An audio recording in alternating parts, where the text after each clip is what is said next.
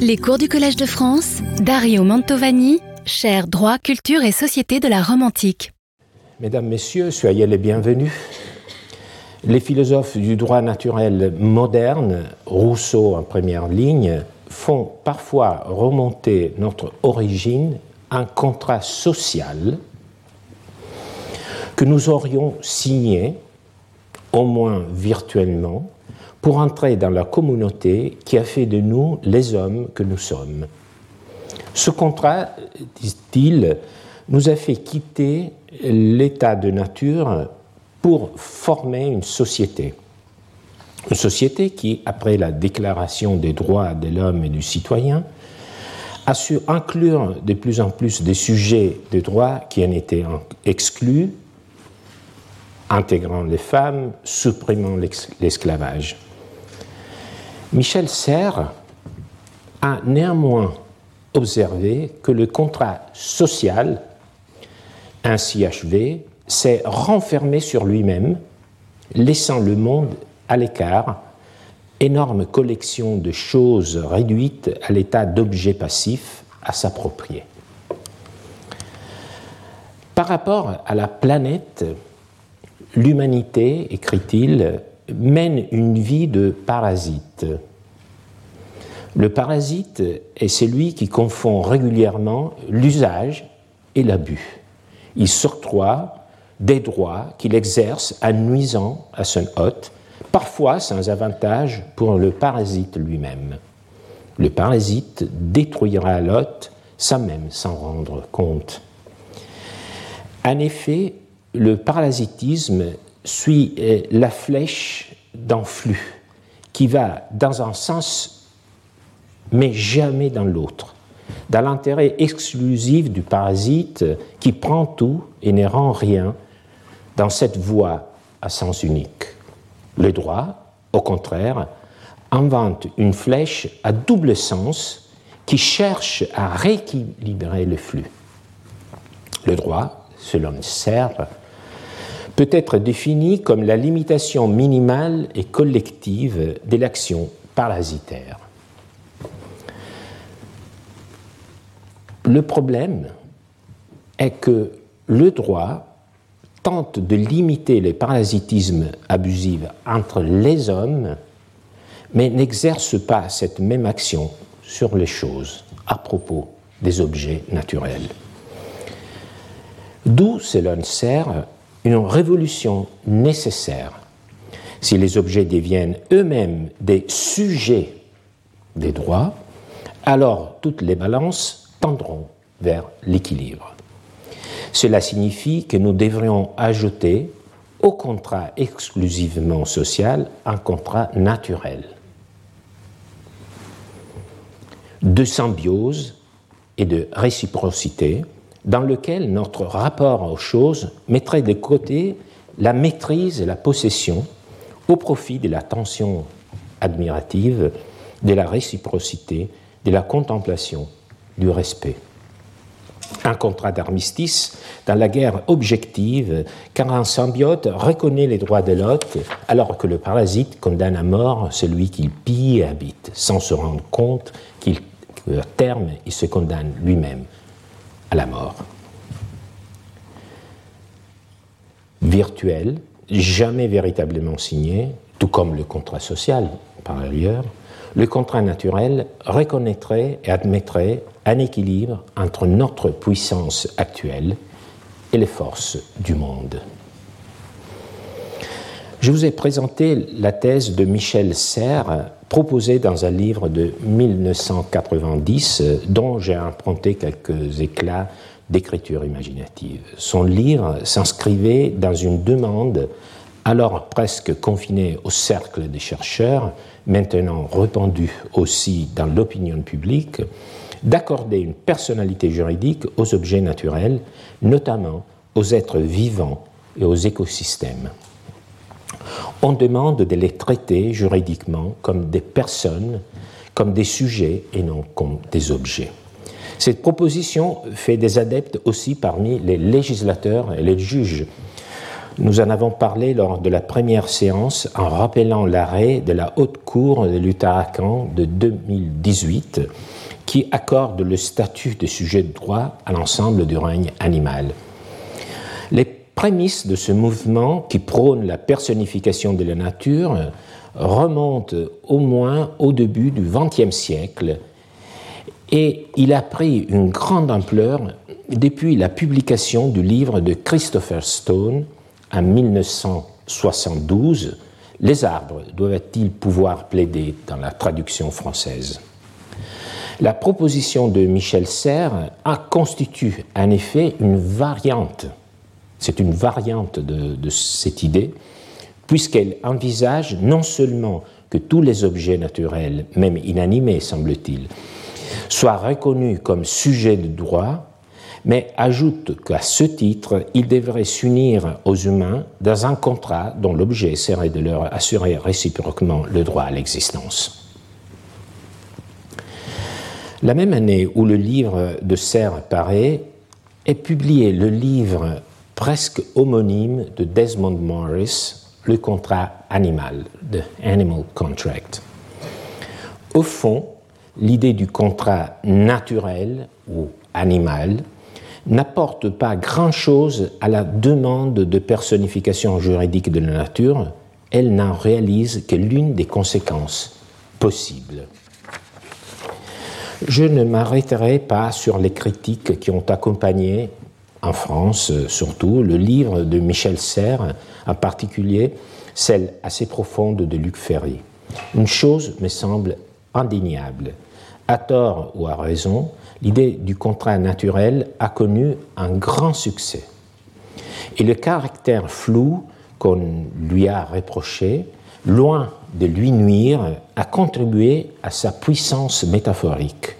Même s'il demeure utopique, ou justement pour cela, l'image du contrat entre homme et nature exerce un pouvoir certain d'ordre philosophique et aussi politique.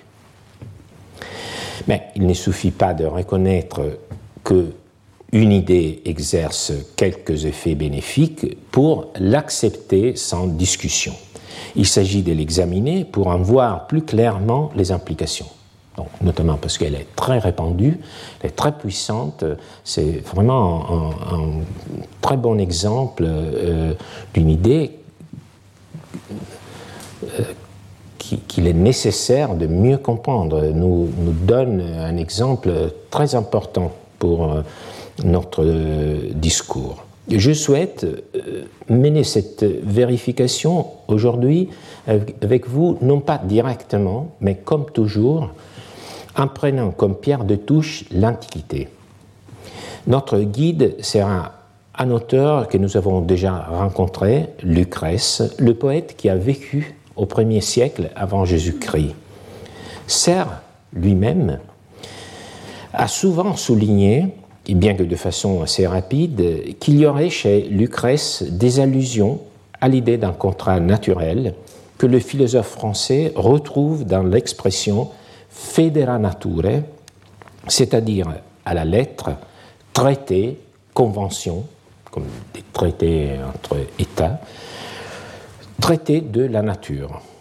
Mais, à mon avis, les la nature représentent une notion différente, très différente de celle du contrat naturel. Cette locution revient dans sept passages du poème de Lucrèce pour indiquer les limites que la nature impose à toute créature.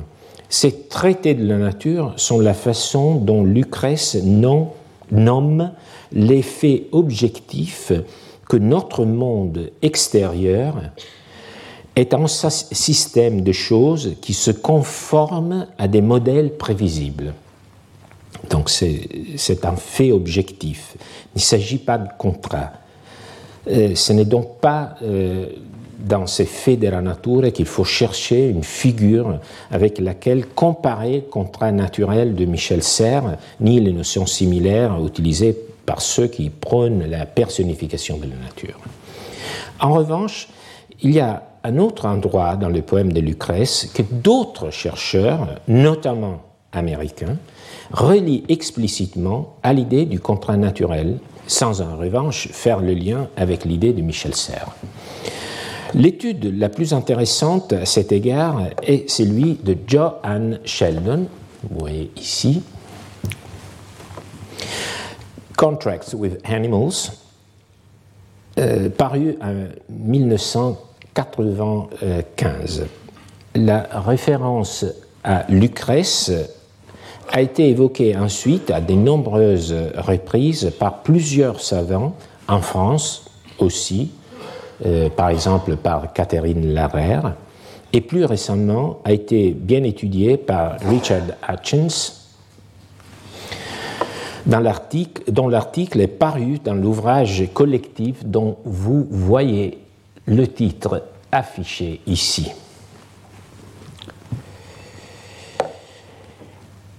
L'attention portée à ce passage de Lucrèce est un cas. Vous savez que je ne propose jamais de la bibliographie en tant que telle. Il faut toujours euh, euh, la mettre en perspective. Rien de, plus fâcheux que de voir des, listes de bibliographies. Les bibliographies ont une vie, ont une épaisseur. Euh, il faut trouver les liens entre entre le discours, entre les études. Et c'est ce que je vais très rapidement essayer de proposer maintenant. Euh, car l'attention à, ce passage euh, de Lucrèce illustre, à mon sens, de manière saillante comment l'étude de l'Antiquité est toujours motivée, John Scheid le sait très bien, par des préoccupations du présent. C'est quelque chose que les chercheurs font tout le temps, même si bien sûr, dans certains cas, c'est plus immédiatement visible que dans d'autres, comme ici. Ce qui fait la différence, je crois, c'est la mesure dans laquelle les préoccupations actuelles sont introduites dans l'étude de l'histoire, dans la lecture des documents anciens. Ici, on voit bien qu'une suggestion métaphorique, celle de Desmond Morris sur le contrat animal, a suscité une lecture attentive euh, d'un passage jusqu'à là presque oublié euh, d'un document du passé de Lucrèce. Et plus tard, ce qui est très intéressant, l'évolution rapide connue par l'opinion publique, par nous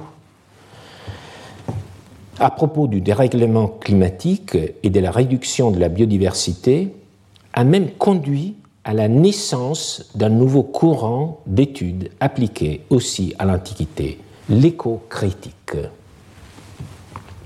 Il est inéluctable que notre intérêt pour le passé soit motivé par le fait qu'il entre en résonance avec nos préoccupations et nos intérêts du présent.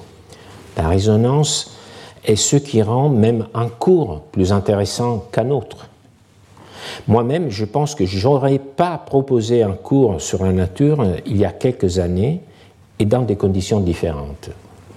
Néanmoins, nous devons éviter le risque que notre propre musique intérieure remplace celle des anciens, le risque que nous ne lisions dans les sources que ce que nous voulons y trouver. La bonne disposition est celle de l'écoute, de l'écoute de ce que les anciens ont à nous dire. Sinon, à quoi bon de les interroger?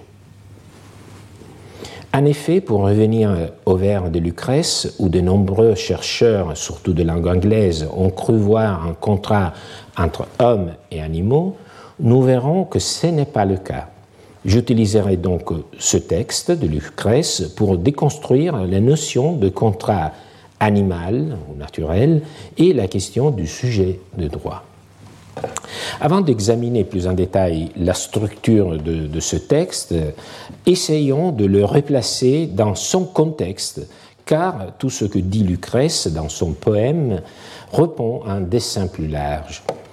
Dans son cinquième livre, Lucrèce traite de l'origine de l'univers, de la terre et de la culture. L'univers est né naturellement et sans intervention divine et il est imparfait et périssable comme la matière dont il est constitué. Il a été créé à partir des tourbillons atomiques qui se sont progressivement organisés en un système dans lequel les étoiles, la Terre, le Soleil, la Lune avaient chacun leur place, place fixe. Lucrèce se concentre ensuite dans ce livre sur la Terre. L'évolution de la vie sur Terre commence par la formation de plantes et des animaux. Tous les vivants, flore et faune, ont été engendrés par la terre elle-même. L'herbe a germé de la terre, les plantes ont poussé, mais aussi tous les animaux, comme s'ils sortaient d'une énorme matrice. L'évolution des créatures terrestres culmine dans le cinquième livre de Lucrèce avec la progression de l'homme d'un état primitif jusqu'au sommet de la civilisation.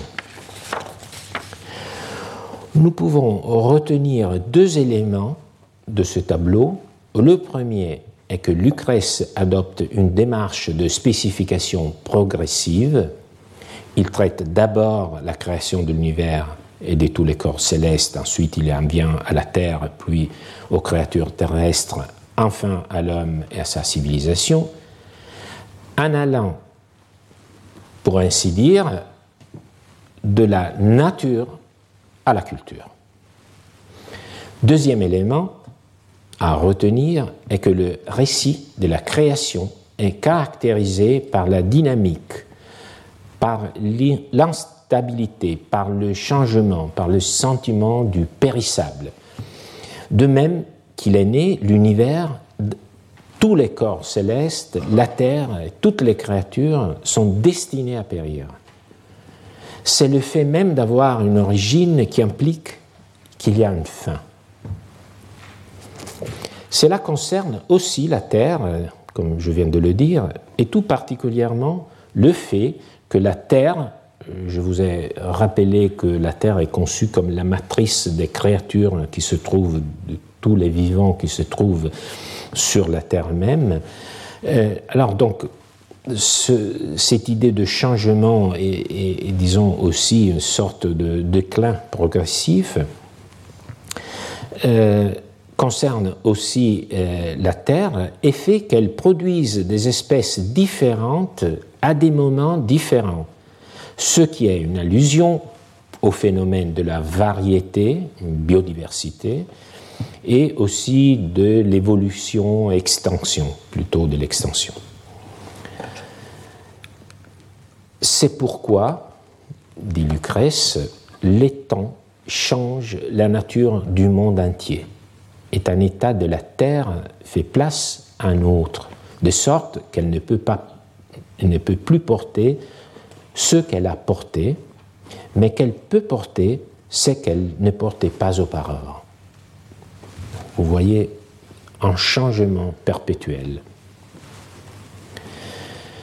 Alors, Lucrèce insiste sur ce point, comme je suis en train de, le faire, en donnant divers exemples de ce phénomène.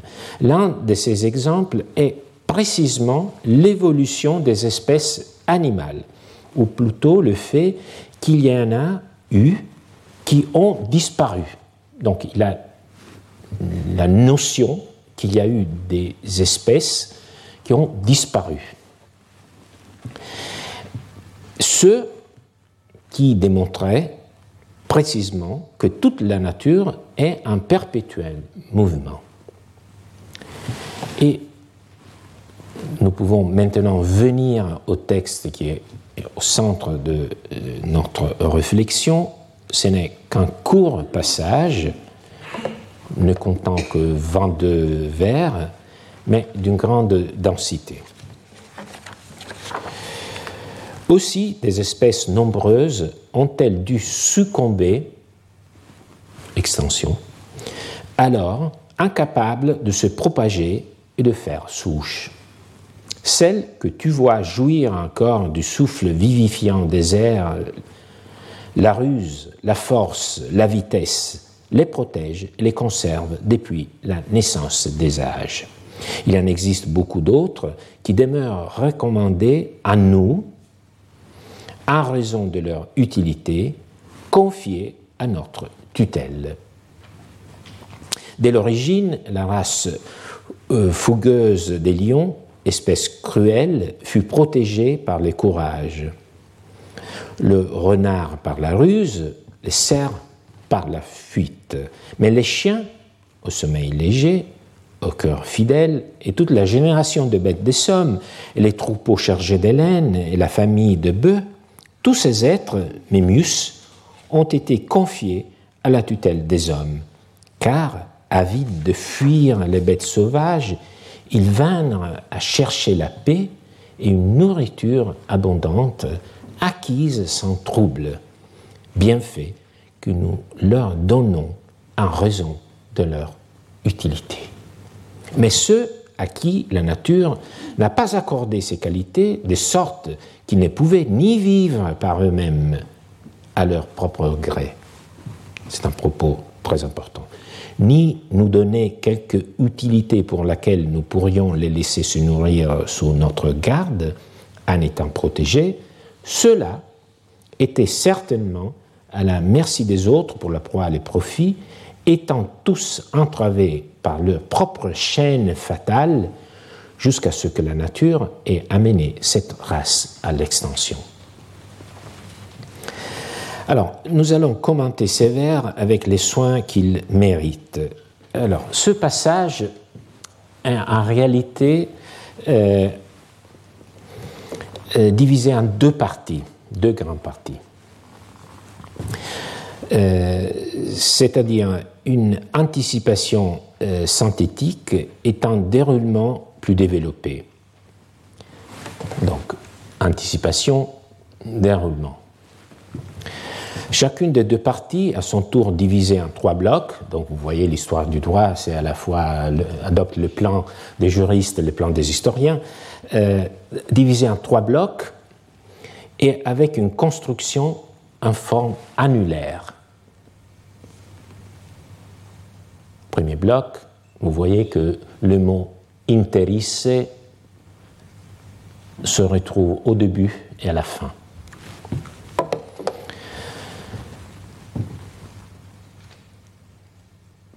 Alors, premier propos, aussi des espèces nombreuses ont-elles dû succomber alors incapable de se propager, de se faire souche. Alors donc vous vous souvenez que dans ce livre, Lucrèce est en train de montrer qu'il y a une dynamique, un mouvement, un changement euh, pérenne euh, dans, dans, le monde, aussi euh, sur Terre, et donc il en cherche les preuves. Une preuve est justement le fait qu'il y a eu des genres, des espèces animales qui ont disparu.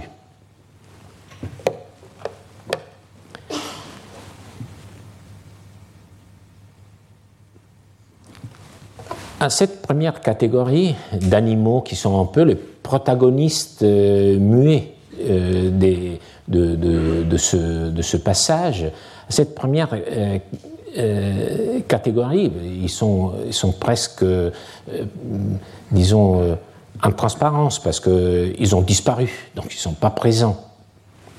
On parle de leur disparition. Donc ensuite, pour démontrer, euh, disons, pourquoi ils ont disparu, on parle des animaux qui sont présents. C'est que tu vois jouir encore du souffle vivifiant des airs la ruse, la force, la vitesse les protègent, les conservent depuis la naissance des âges. Il en existe beaucoup d'autres qui demeurent recommandés à nous en raison de leur utilité, confiée à notre tutelle.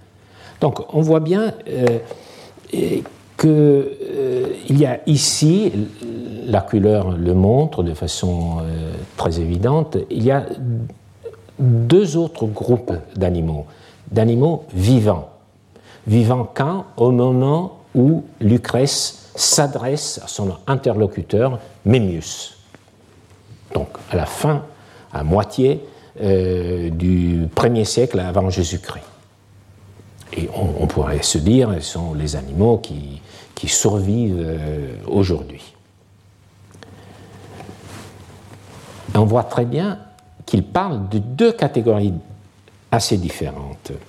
Pour ceux qui est de la première, il ne fait aucun doute qu'il s'agit d'animaux dotés d'une agressivité particulière, ou de la ruse, ou de dons physiques qui peuvent leur permettre de se sauver. Second groupe un peu plus mystérieux, il s'agit d'animaux confiés à la tutelle des hommes. Alors, Lucrèce lui-même juge nécessaire de développer davantage ses propos qu'on pourrait considérer comme un simple prélude. Il ne faut pas oublier que le De Rerum Natura, le poème sur la nature, est un poème didactique dont l'auteur utilise de nombreux expédients de bonne pédagogue, comme ici celui de donner d'abord brièvement quelques notions, puis de les préciser. Pour le premier de deux groupes d'animaux qui ont survécu, pour ce qui est du premier groupe, on le retrouve ici. Lucrèce ne fait pas grand-chose, il se limite à mettre un nom sur chacune des catégories exemplifiées. Dès l'origine, la race fougueuse des lions, espèce cruelle, fut protégée par le courage, le renard par la ruse, le cerf par la fuite. Alors, je me permets seulement d'attirer votre attention sur le verbe tueor. Tueor, d'où vient le mot tutata, l'adjectif tutata du verbe tueor. On va le retrouver. Nous arrivons ensuite à l'autre groupe d'animaux capables de survivre, qui les sont cependant non pas de façon autonome comme le premier groupe, mais seulement grâce à l'aide de l'homme. Or, il est clair que ces vers de Lucrèce se fondent sur la distinction entre fere et bestie, dont il vient de parler, et animaux dont la nature n'est pas sauvage, c'est-à-dire domestique, distinction que nous avons déjà rencontrée dans les passages des juristes et qui est par ailleurs tout à fait commune aussi euh, parmi les, anciens. Voici les animaux domestiques.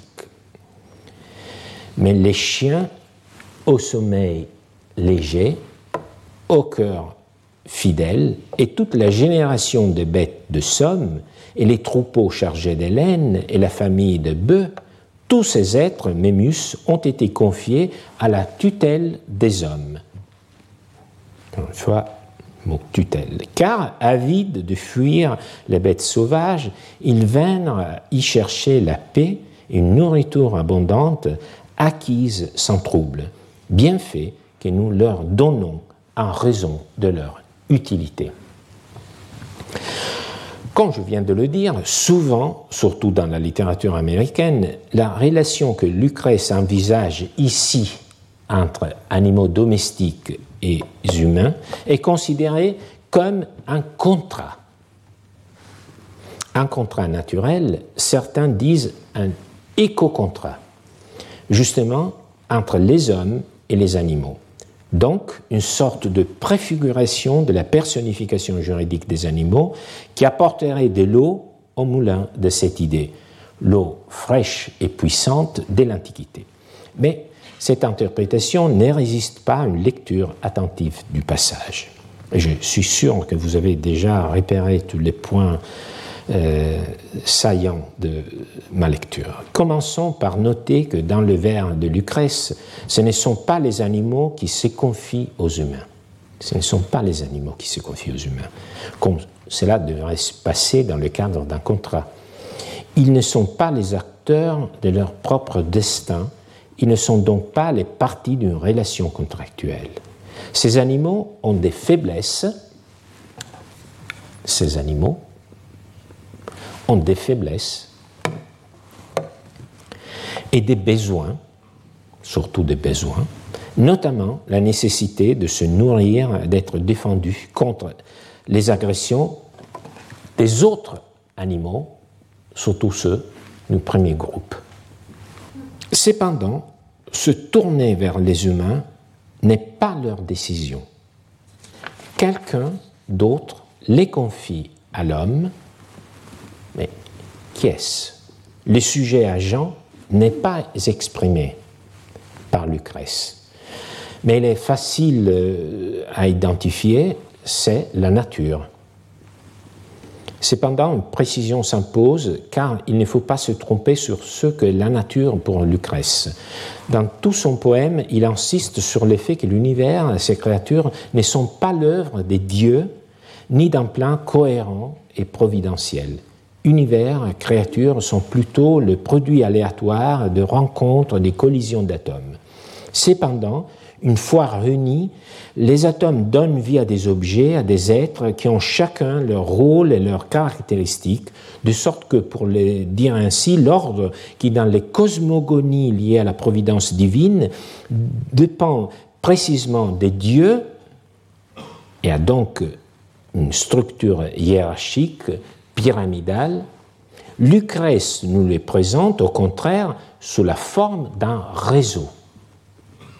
Dans ce système réticulaire, horizontal, même en l'absence d'un principe hiérarchique supérieur, la coexistence ordonnée des différents objets naturels est assurée par leur inscription dans un réseau de relations réciproques et immuables.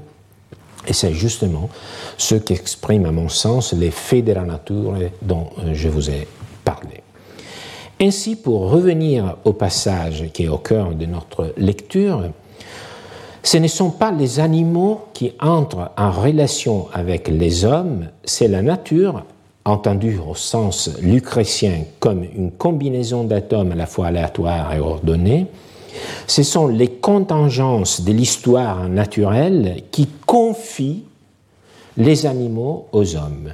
Donc, il ne s'agit pas d'une nature intelligente et divine, mais d'une situation objective que Lucrèce appelle ici par synecdoque nature. Ceci étant dit, comme c'est la nature ainsi comprise qui livre les animaux à la protection des humains, il en résulte qu'il ne s'agit pas d'un rapport contractuel, car la volonté d'un des deux sujets, les animaux, est absente. Les animaux sont passifs, c'est la nature qui les confie à l'homme. C'est là exprimé par le mot commendata, qui contient le mot manus, indiquant un pouvoir commendata contient le mot manus, qui est un symbole de pouvoir. Mais il s'agit d'un pouvoir auquel Lucrèce donne un nom spécifique, tutela. Les animaux domestiques sont confiés à la tutelle de l'homme. Qu'est-ce que la tutelle? Bien sûr, vous sentez euh, que tutela vient du même verbe tueor que nous avions déjà rencontré dans le mot tutata que Lucrèce utilisait à propos d'animaux féroces qui savent se protéger par eux-mêmes. Mais nous disposons aussi d'une définition qu'en donne le juriste Servius Sulpicius Rufus et qui est relatée par Paul. Je vous la lis en latin, j'ose pas lire en latin de la poésie. Tutela est, ut servius definit, vis ac potestas in capite libero, attuendum eum, qui propter etatem sua sponte, se defendere nequit, iure civili data ac permissa. La tutelle est, comme l'a défini Servius, une force, une puissance sur une tête libre, sur un homme libre, pour protéger celui qui, à cause de son âge, ne peut se défendre lui-même, force et puissance données et permises par le droit civil. Le parallélisme avec les vers de Lucrèce est frappant. Servius dit que la tutelle est un pouvoir, nous avons vu que euh, c'était la même chose pour Lucrèce avec euh, l'évocation de la Manus, et qu'il est exercé sur ceux qui, à cause de leur âge, dit Servius, ne peuvent se défendre par eux-mêmes. De la même façon, selon Lucrèce, il y a des animaux qui ne peuvent survivre par eux-mêmes. Vous voyez les deux phrases sua sponte se defendere nequit, nequipsa sponte sua possent vivere. Servius et Lucrèce sont contemporains.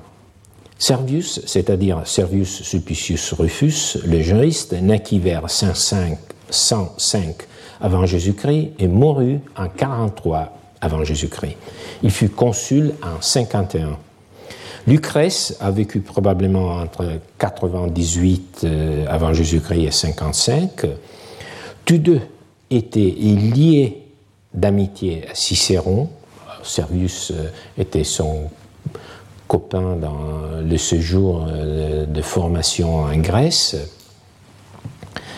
Et Cicéron aurait d'ailleurs édité les poèmes de Lucrèce après la mort de ce dernier.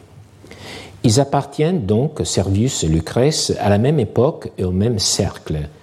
Qu'ils se soient lus l'un l'autre est presque certain. Trouver la définition de la tutelle donnée par Servius enchâssée dans les vers de Lucrèce est donc un nouvel indice des rapports entre les juristes et la culture qui les entourait, et notamment avec les poètes. Donc je vous ai souvent donné des exemples. Revenons à la définition de Servius. La tutelle est, comme l'a défini Servius, une force d'une puissance sur une tête libre pour protéger celui qui, à cause de son âge, ne peut se défendre lui-même, puissance donnée et permise par les droits civils. La tutelle est une mesure de protection juridique par laquelle une autre personne aide un mineur à protéger ses intérêts. Elle repose sur un postulat évident, les mineurs pour des raisons physiologiques de manque d'expérience, ne sont pas en mesure de veiller à leurs propres intérêts patrimoniaux, de se défendre par eux-mêmes. La tutelle est mise en œuvre en droit romain lorsque les titulaires de l'autorité parentale, normalement le père du mineur, ne peut plus l'exercer. Généralement, c'est le père lui-même qui désigne un gardien, un tuteur dans son testament. À défaut, le tuteur désigné par la loi elle-même. Il s'agit du membre de la famille le plus proche dans la lignée paternelle, par exemple l'oncle paternel du pupille. S'il n'y a pas de parents plus ou moins proches, le tuteur est nommé par le prêteur. Dans l'image de Lucrèce, c'est la nature nature mère plus que père, dirions-nous, qui désigne les hommes comme tuteurs des animaux qui ne peuvent se défendre. La nature tient ici, pour ainsi dire, le rôle du père, de la loi et du prêteur. Ce qui est intéressant dans la définition de Servius, c'est aussi la qualification en termes de vis ac potestas, force, puissance. C'est une locution qu'on retrouve très intéressante, qu'on retrouve euh, à d'autres égards dans les textes des juristes. La tutelle est une mesure de protection, mais qui exerce sous la forme d'un pouvoir. Pouvoir. Pouvoir décider au lieu du mineur, afin de protéger ses intérêts. Et aussi, par exemple, pouvoir d'aliéner des biens du, du pupille. Si l'on revient sur ce que dit Lucrèce ayant l'esprit ses coordonnées sur la tutelle, on s'aperçoit définitivement qu'il n'envisage pas du tout un contrat, mais précisément la soumission des animaux au pouvoir protecteur des hommes. Revenons au texte de Lucrèce pour en terminer la lecture. Le passage se termine euh, en achevant son parcours en boucle. On revient aux, animaux qui ont disparu. Après avoir parlé des animaux qui peuvent se défendre, en gris, des animaux domestiques qui sont confiés à la tutelle des hommes, nous, euh, revenons à la catégorie des animaux par lesquels Lucrèce avait ouvert son discours, c'est-à-dire ceux qui, privés capacité de se défendre dépourvus d'utilité pour l'homme, sont voués à l'extension. Mais ceux à qui la nature n'a pas accordé ces qualités, de sorte qu'ils ne pouvaient ni vivre par eux-mêmes, vous voyez, ni vivre par eux-mêmes, c'est à leur propre gré, n'équipe sa sponte sua vivere. C'est le, même propos par lequel Servius définit les mineurs qui est soumis à la tutelle. Donc, qui n'ont pas la capacité de survivre par eux-mêmes, de se défendre par eux-mêmes, mais qui n'ont même pas la capacité de nous donner quelque utilité pour laquelle nous pourrions les laisser se nourrir sous notre tutelle, étant protégés, cela donc ce sont des animaux qui auraient besoin d'une tutelle mais qui n'arrivent pas à l'avoir parce qu'ils ne sont pas utiles. C'est un élément très important aussi dans cette discussion, si on veut utiliser jusqu'au bout ce texte de Lucrèce, parce qu'il y a un utilitarisme de fond euh, qui nous interpelle. Euh, donc, sont pas capables de se défendre par eux-mêmes, mais n'ont pas d'utilité à nous offrir, donc on ne les protège pas. Étant tous entravés par leur propre chaîne fatale jusqu'à ce que la nature ait amené cette race à l'extension. Alors, notre, et, je répète, maintenant je pense que vous avez bien vu que vous connaissez très bien le texte et vous avez compris pourquoi c'est important que le texte commence, se termine par le, même mot, même verbe. Nous sommes maintenant à même de dresser un bilan de notre mise en abîme des théories modernes sur le contrat naturel ou animal. Vous vous souvenez que nous sommes partis de l'idée proposé par Serre d'un contrat entre l'homme et la nature et du fait que de nombreux chercheurs américains, indépendamment de Serre, ont cru voir dans Lucrèce, dans ce passage de Lucrèce, un contrat animal. Euh, surtout, hum, disons, euh, sollicité par cette image proposée par Desmond Morris euh, du contrat animal. En regardant le texte latin de plus près, on s'aperçoit que le modèle qui était présent à l'esprit de Lucrèce était tout autre, celui de la protection. Ce modèle me semble plus réaliste car il prend en compte les différences entre vivants, il ne cherche pas à égaliser ce qui ne peut pas l'être. Au contraire, le modèle de la tutelle se fonde précisément sur la vulnérabilité des animaux d'une part, sur la puissance de l'homme d'autre part. Un corollaire important découle d'abord de cette analyse parallèle. Il ne s'agit pas d'un contrat. S'il ne s'agit pas d'un contrat, il n'est pas nécessaire de configurer les animaux comme des sujets de droit. On pourrait objecter que les enfants, en droit romain, sont des sujets de droit. Servius le disait, la tutelle porte sur un caput liberum, une tête libre, un homme libre, un nom. Donc, ces mineurs sont des sujets des droits, j'insiste pas, je ne vais pas dans les détails, mais ils sont des sujets de droit à plein titre, mais ils font objet d'une protection. Mais cela nous permet justement d'apprécier à quel point cette attribution de personnalité serait artificielle. Les animaux, contrairement aux mineurs, ne sortiront jamais de la tutelle. Vous vous souvenez ce que disait euh, Servius Ils sont soumis à la tutelle propteritatem, à cause de leur âge.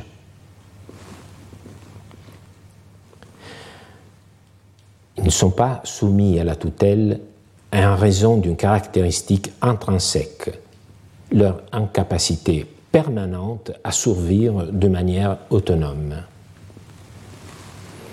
Donc, l'analogie n'est pas valable. Il faut ajouter un autre aspect. Dans la tutelle, le tuteur ne reçoit aucune utilité. Dans le cas des humains, envisagé par euh, Lucrèce, ils reçoivent l'utilité des animaux sous forme de travail ou de laine, peut-être même de viande en tant qu'aliment. C'est effectivement un aspect important parce qu'on on peut se dire c'est un élément contractuel dans cette relation, mais je crois qu'il ne s'agit pas d'un élément impliquant une relation contractuelle. Encore une fois, il n'y a pas d'intentionnalité de la part des animaux dans la fourniture de ces utilités. Nous pourrions dire qu'il s'agit d'une utilité objective que les humains perçoivent du fait même qu'ils ont des animaux sous leur garde. Euh, ça rentre dans le cadre, euh, disons, objectif de la formation du monde euh, selon Lucrèce. Il faut donc reconnaître que ce que Lucrèce décrit ici oscille entre la description d'un processus biologique comme la symbiose ou l'altruisme est un mythe fondateur de la domestication. L'idée de l'interaction entre l'homme et l'animal est bien illustrée par le lien spécial qui se forme lorsque les hommes montent les chevaux. La relation homme-cheval est fondée sur l'interconnexion, une participation commune au monde conduisant à un état de mixité entre l'homme et le cheval. Le centaure mythique est un exemple de cette interconnexion qui dépeint la relation entre l'homme et le cheval. La métaphore du centaure permet d'imaginer une symbiose parfaite, mais comme le dit Lucrèce lui-même, les centaures n'existent pas. Tout cela me semble intégrer un modèle pleinement anthropocentré.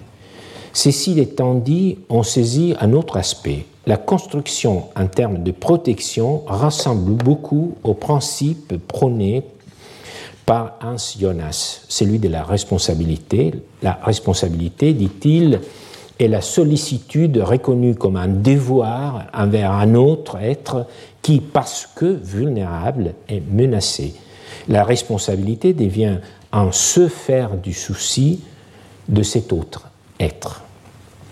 Il y a, selon Jonas, toujours une inégalité fondamentale entre la personne qui est responsable et celle qui est vulnérable. Cette inégalité la conditionne même de la responsabilité.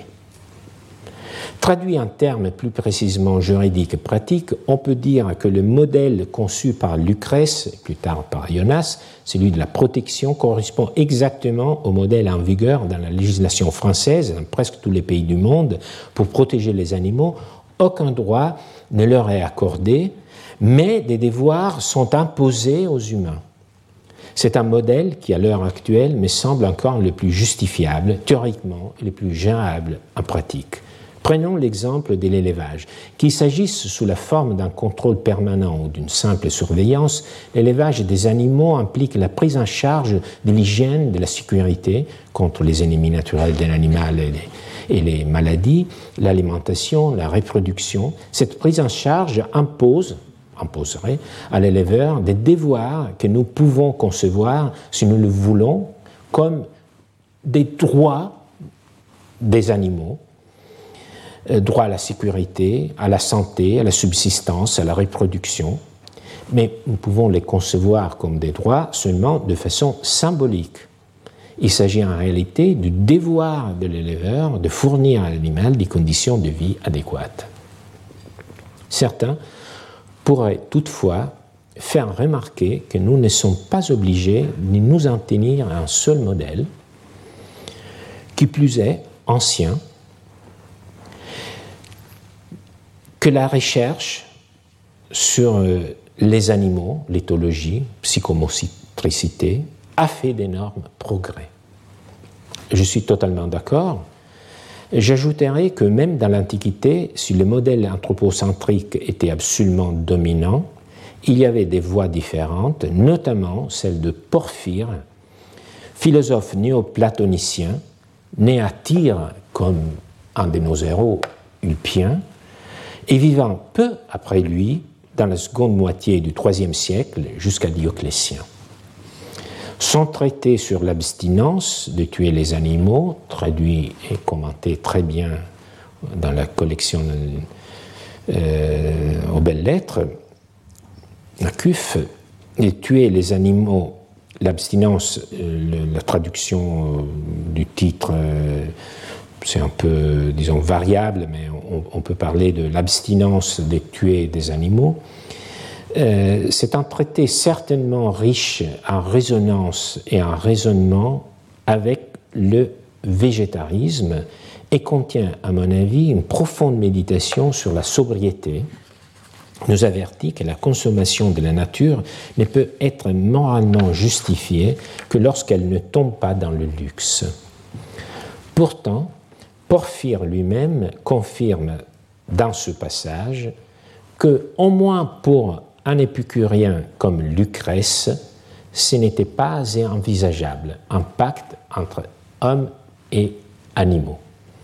Donc, euh, c'est une confirmation, si vous voulez, euh, par les biais d'un philosophe euh, de l'Antiquité, de cette lecture, de, disons, de, des idées de Lucrèce que j'ai essayé de faire ressortir de, de ce passage. Mais pour conclure notre cours d'aujourd'hui, j'ai choisi un texte plus simple par rapport au traité de Porphyre, qui contient déjà des éléments intéressants pour notre propos. Il provient également d'un auteur qui vivait à l'époque d'Ulpien et qui était d'origine grecque comme Porphyre, c'est-à-dire Cassius Dion, sénateur romain auteur d'une importante histoire romaine. Dans ce passage, il parle d'un épisode de l'histoire républicaine, donc à peu près 250 ans après les faits, quand, pour l'inauguration de son théâtre, Pompée fit donner euh, des jeux au cours desquels combattent, entre autres, des éléphants et des chasseurs gétules. Pendant ces mêmes jours, Pompée dédia le théâtre dont nous sommes fiers encore aujourd'hui et fit donner une représentation musicale des jeux d'athlètes. Il fit célébrer aussi dans l'hippodrome un combat de chevaux, une grande chasse de bêtes féroces de toutes espèces. 500 lions furent égorgés en cinq jours, 18 éléphants combattirent contre des hommes pasamment armés. Parmi ces éléphants, les uns périrent sur les champs, les autres quelque temps après. Plusieurs trouvèrent grâce auprès du peuple contre l'attente de Pompée. Ils s'étaient retirés du combat couverts de blessures et allaient de côté d'autres, élevant leurs trompes vers le ciel et faisant entendre de tels gémissements qu'on disait qu'ils ne poussaient pas au hasard, mais qu'ils invoquaient ainsi le serment qui les avait déterminés à sortir de la Libye et qu'ils imploraient par leurs plaintes la vengeance de Dieu. On rapporte en effet qu'ils n'étaient montés sur les vaisseaux qu'après que ceux qui voulaient les amener eurent juré qu'il ne leur serait fait aucun mal. Mais je ne sais si cela est vrai ou si c'est un conte on dit encore que les éléphants comprennent la langue du pays où ils sont nés, qu'ils ont l'intelligence de ce qui se passe dans le ciel, qu'ainsi, à la nouvelle lune, avant qu'elle se montre à nos yeux, ils se dirigent vers une eau limpide et s'y purifient. Voilà, du moins, ce que j'ai entendu raconter.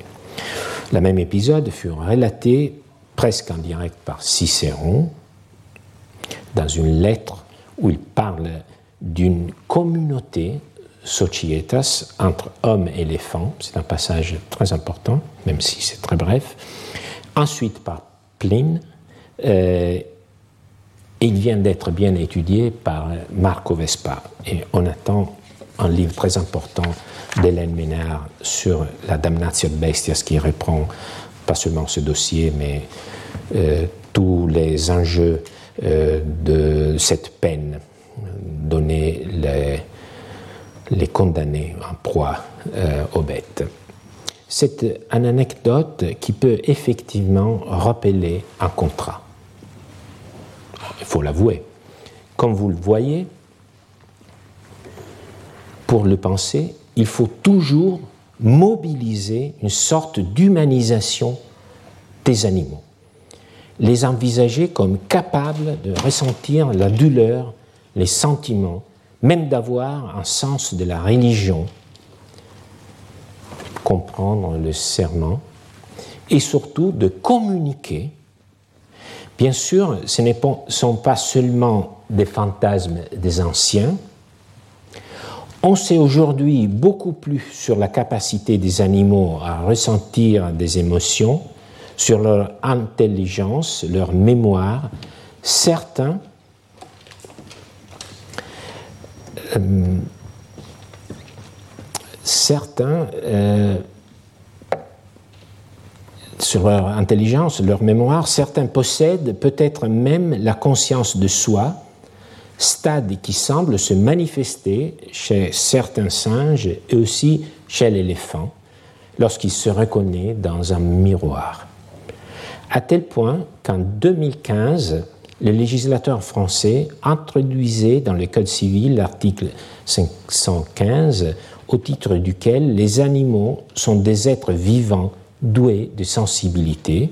Cet article poursuit néanmoins au deuxième alinéa en disant que, sous réserve des lois qui les protègent, les animaux sont soumis au régime des biens, des choses. Cela signifie que le Code civil envisage un dispositif de protection des animaux sans les distinguer des biens que, dans la mesure où il y a ce dispositif de protection, donc sans leur accorder le statut de porteur de droit, eu égard précisément à ce qu'ils sont, des êtres vivants doués de sensibilité, pas plus et pas moins. L'ambivalence de la question à mon sens, est bien saisi par cet article et l'épisode de la représentation dans le théâtre de Pompée me semble emblématique. Le problème, c'est que si l'on attribue des droits aux animaux, comme le voudraient les mouvements vers la personnification de la nature, les animaux ne seraient en tout cas pas en mesure de les faire valoir. Lors du spectacle dans l'arène de Pompée, face aux cris des éléphants qui implorent la miséricorde, c'est le public, c'est-à-dire les hommes, qui les interprète. Et surtout, c'est le public ému de pitié. Pitié. Il faut être nous aussi sensibles. Qui demande une grâce au magistrat qui a dirigé le spectacle. Pour que les animaux obtiennent leur salut, il faut que les hommes le leur accordent. Reconnaître des droits aux animaux risque d'être purement symbolique, car de fait, ils ne peuvent pas plaider en justice. Il faut leur donner notre voix. Ce qui compte vraiment est en revanche d'imposer des devoirs aux hommes, d'établir des contrôles efficaces, de changer de mentalité, comprendre et tout faire pour traiter les animaux comme les méritent leurs conditions d'être doués de sensibilité. Et c'est justement le modèle de tutelle mis en poésie par Lucrèce. Je vous remercie. Retrouvez tous les contenus du Collège de France sur www.colège-2-france.fr.